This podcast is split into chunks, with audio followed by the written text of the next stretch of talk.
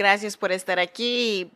La escucha atenta a lo que nuestro cuerpo nos dice no solamente vale la pena, sino que es esencial para nuestro bienestar. Si escuchamos a nuestro cuerpo, podemos resolver problemas que experimentamos y que solamente demandan atención.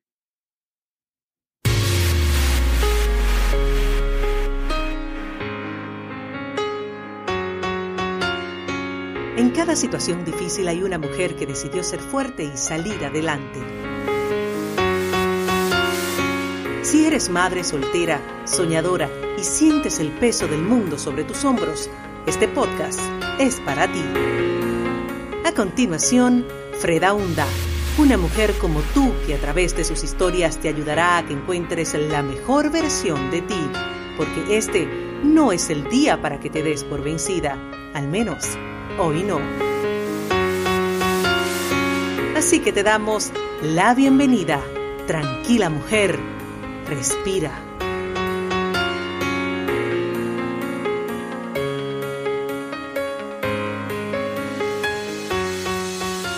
Hola, ¿qué tal? ¿Cómo estás? Bienvenida y bienvenido a Tranquila Mujer Respira, un podcast que nació para acompañarte y animarte para que hoy no sea el día que te rindas. Al menos hoy todavía no.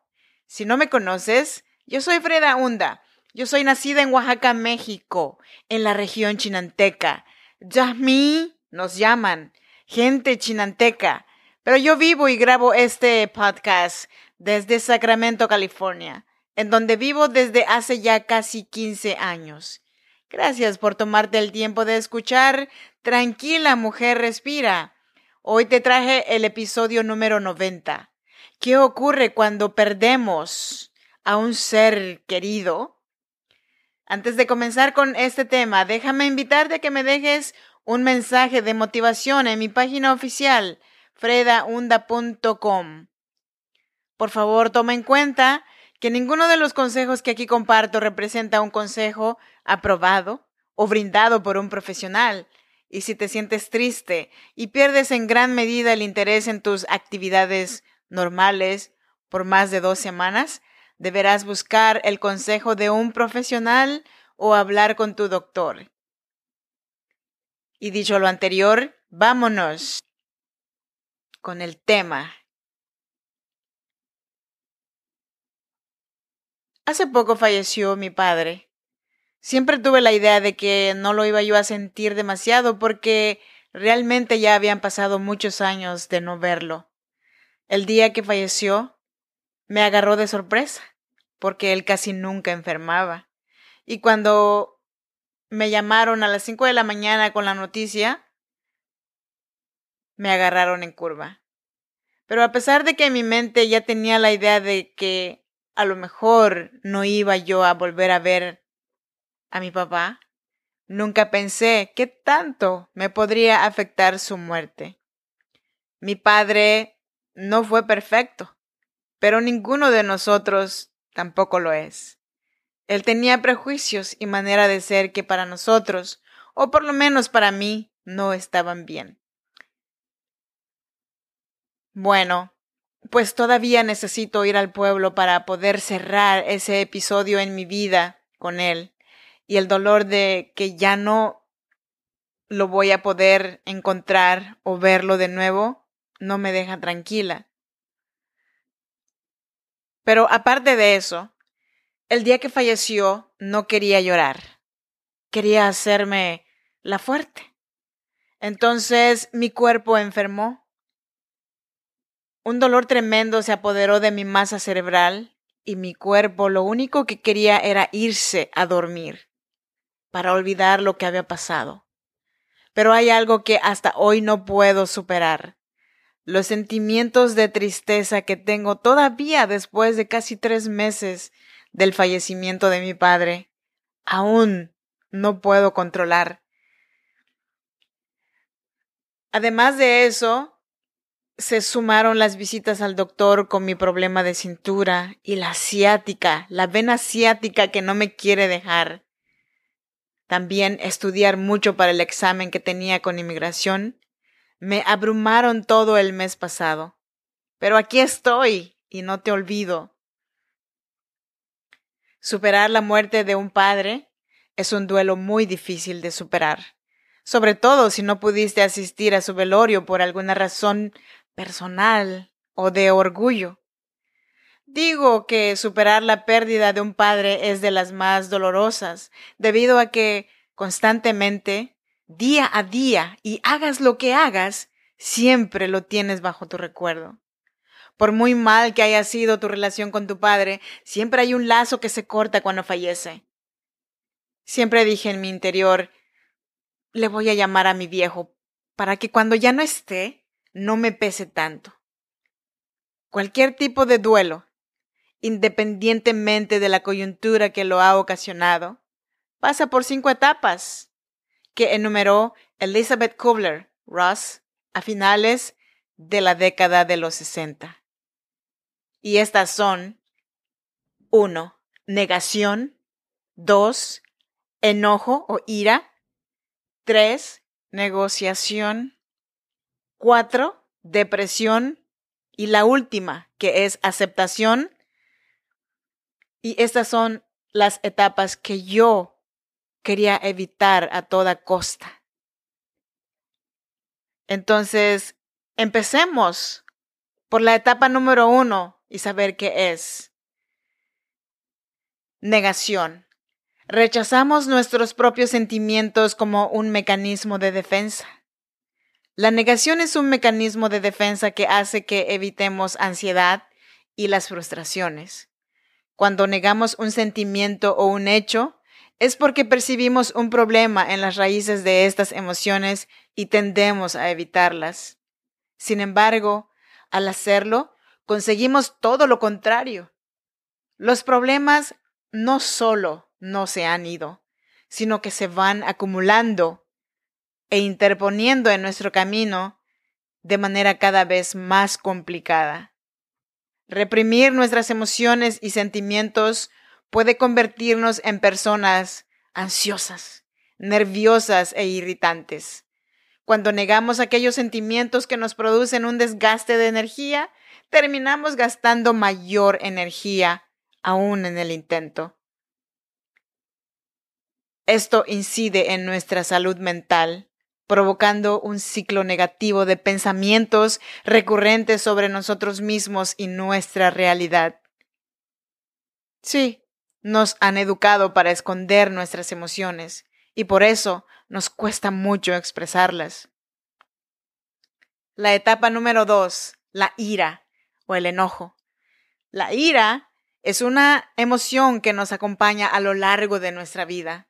No en vano, la ira siempre está presente en situaciones de conflicto, ya sean con otros o con nosotros mismos.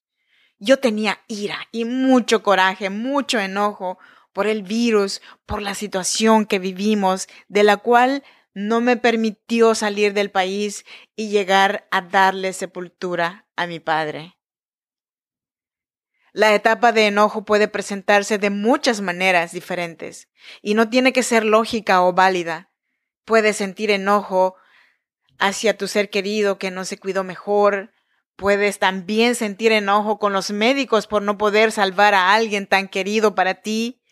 También sentir enojo porque la pérdida y la muerte de alguien a quien significó mucho para ti. O también puedes sentir enojo porque ya no podrás volverlo a ver y te reprochas el por qué no fuiste cuando aún estaba vivo. El enojo es una etapa necesaria del proceso de curación. Tienes que estar dispuesta a sentir tu enojo. Aunque parezca interminable, cuanto más lo sientas, realmente más comenzará a disiparse y más pronto sanará. Desafortunadamente, el enojo no tiene límites. Puede ser compartido y dirigido hacia tus amigos, doctores, a tu familia, hacia ti misma y hacia tu ser querido que murió. Pero para algunos de nosotros, nuestro enojo se extiende a Dios. Y pensamos, ¿por qué te lo llevaste? Él era una buena persona. Y así sucesivamente. ¿O por qué no esperaste a que yo pudiera volverlo a ver? Pero las cosas no siempre pasan como queremos. Etapa número tres, negociación. Con tal de aceptar y asumir la pérdida, estamos dispuestos a negociar todo lo que sea posible. La negociación en el duelo es la tercera fase por la que se suele atravesar al enfrentar una pérdida. Tercera etapa a la que procede, como hemos visto, ante la negociación y la ira. Nos permite transitar por el dolor que causan, por ejemplo, la muerte de un ser querido, el diagnóstico de una enfermedad crónica, degenerativa o terminal, e incluso los cambios abruptos en la vida como el despido de un trabajo o el abandono de la pareja. La etapa de negociación, también llamada como las fases del reproche, tiene por objetivo procesar una carga emocional que viene tras la pérdida a partir de ideas que se van acomodando para asimilar los hechos y que generalmente van acompañadas de fases como, por ejemplo, yo me decía, me hubiera ido al pueblo antes de que falleciera mi papá, pero un signo de preguntas en mi aplicación con inmigración me lo impedía y corría el riesgo de que no me dejaran entrar nuevamente al país. O también, si yo le hubiera mandado más dinero, si yo le hubiera dicho que no se preocupara por dinero, que yo me ocuparía de él, a lo mejor no hubiera fallecido. Estos reproches son normales y deben ser pasajeros hasta que la persona en duelo entienda que la pérdida era inevitable y procese sus emociones hasta sanar su dolor. Asimismo, ante la imposibilidad de deshacer los hechos, cuando se cae en cuenta que aunque se desee, no se puede echar el tiempo atrás. El individuo en duelo comienza el proceso de negociar propiamente hablando. Este se caracteriza por apelar a un poder superior, a alguien o algo, ya sea realista o no, que desde las creencias individuales pudiera tener cierto control de la situación.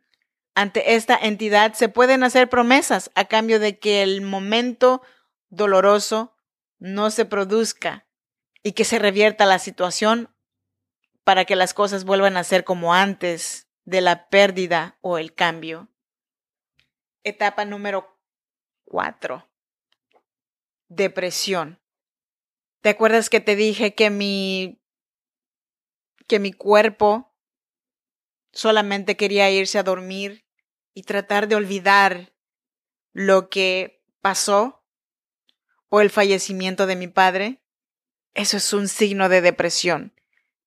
El duelo es un recorrido físico y emocional, un proceso que todo el mundo debe de pasar más de una vez a lo largo de su vida para poder construirse. Después de la negación, nuestra atención se mueve directamente hacia el presente. El vacío se presenta a sí mismo y el duelo entra en nuestras vidas en un nivel más profundo que nunca. Esta etapa depresiva se siente como si durara para siempre. Es importante entender que esta depresión no es un signo de enfermedad mental, es la respuesta adecuada a una gran pérdida, Podemos retirarnos de la vida preguntándonos si hay algún motivo para seguir. La depresión es un paso hacia la sanación. Si el duelo es un proceso de sanación, entonces la depresión es uno de los muchos pasos necesarios en el camino. Tan difícil como es la depresión, se puede tratar de una manera paradójica. Veámoslo como visitante por supuesto, no bienvenido, pero que está de visita. Te guste o no, haz un lugar para tu invitado, la depresión. Invítala, acércale una silla junto al fuego y siéntate con ella, sin buscar una forma de escapar. Permite que la tristeza y el vacío te limpien y te ayuden a explorar su pérdida en su totalidad cuando te permites experimentar la depresión, se irá tan pronto como haya cumplido su propósito en tu pérdida. A medida que te fortaleces, esta puede regresar de vez en cuando, pero así es como funciona el duelo. Cuando una depresión normal se convierte en una depresión clínica que requiere ayuda profesional, los antidepresivos pueden ser útiles por un tiempo. Solo un profesional médico capacitado que esté familiarizado con la situación particular del paciente puede hacer un diagnóstico preciso. Aunque es difícil de soportar, la depresión tiene elementos que pueden ser útiles en el dolor. Nos hace frenar y nos permite hacer un balance real de la pérdida. Nos hace reconstruirnos desde cero. Despeja la plataforma para crecer. Nos lleva a un lugar más profundo de nuestra alma de lo que normalmente exploraríamos. Etapa número 5. La aceptación. A menudo se confunde con la noción de estar bien con lo que sucedió. Este no es el caso de la mayoría de las personas. Nunca se sienten bien acerca de la pérdida de un ser querido. Esta etapa consiste en aceptar la realidad de que nuestro ser querido se ha ido físicamente. Y esta nueva realidad es la realidad permanente. Podemos dejar de estar enojados con Dios. Podemos tomar conciencia de los motivos de sentido común de nuestra pérdida, incluso si nunca entendemos realmente los, las razones, por supuesto, fue demasiado pronto para nosotros y probablemente demasiado pronto para él o ella. También quizás tenía una edad muy avanzada o tenía mucho dolor y enfermó. Tal vez su cuerpo estaba gastado y estaba listo para su viaje. Pero nuestro viaje aún continúa. No es hora de que muramos, de hecho, es hora de que sanemos. Invierte en la vida. Con el tiempo retiramos nuestra energía de la pérdida y comenzamos a invertirla en la vida. Ponemos la pérdida en perspectiva aprendiendo cómo recordar a nuestros seres queridos y conmemoremos sus vidas. Necesitamos permitir que nuestros sentimientos estén allí todo el tiempo que necesite estar. Con la aceptación viene la inversión en la vida. Me despido por hoy, aquí y así. La sanación no significa que olvidemos a nuestro ser querido, ni tampoco significa que no nos vuelva a visitar el duelo por la pérdida. La persona que amamos y perdimos siempre estará impresa en nuestra alma. Y algún día llegaremos a un punto en el que podamos recordarla más con amor que con tristeza. Hasta entonces, esa persona permanecerá escondida en nuestro corazón. Yo soy Freda Hunda. Gracias por estar una vez más aquí conmigo. Recuerda que estoy aquí para animarte, para apoyarte para que hoy no sea el día que te rindas. Al menos hoy todavía no. Te espero en el próximo episodio de Tranquila Mujer Respira. Mientras tanto, cuídate mucho. Bye bye.